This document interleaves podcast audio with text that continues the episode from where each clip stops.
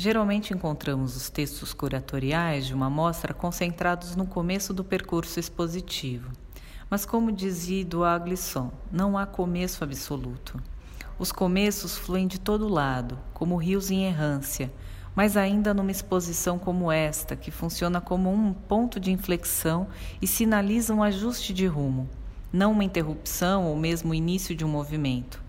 Faz sentido, então, que aqui, no final do pavilhão Titilo Matarazzo, haja outro texto, que lança outras luzes ou sombras sobre as mesmas obras que agora encontraremos em ordem inversa, que amplia, aprofunda, confunde e embaralha o que já foi dito, como um eco.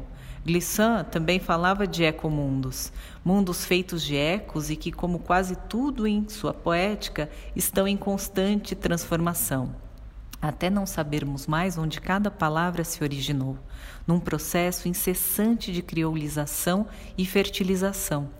O vento carrega o eco, que é ao mesmo tempo a lembrança do que foi dito e sua reverberação futuro adentro.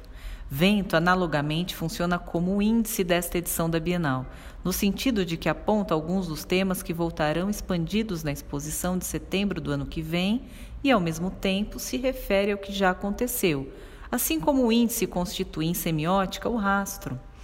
A obra Insurgências Botânicas foi mostrada pela primeira vez na abertura da 34ª Bienal há alguns meses e passou a simbolizar, com sua ênfase no processo ininterrupto de transformação de tudo que é vivo, de uma planta a uma cultura, a estratégia curatorial de conceber a mostra como processo e não como algo cristalizado ou fixo.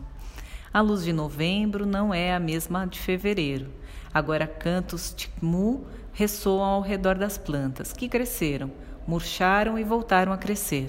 A estrutura de policarbonato que delimitava o espaço foi desmontada e parte dela apareceu no térreo para marcar a entrada dessa exposição. Fora daqui, evidentemente, as coisas mudaram ainda mais.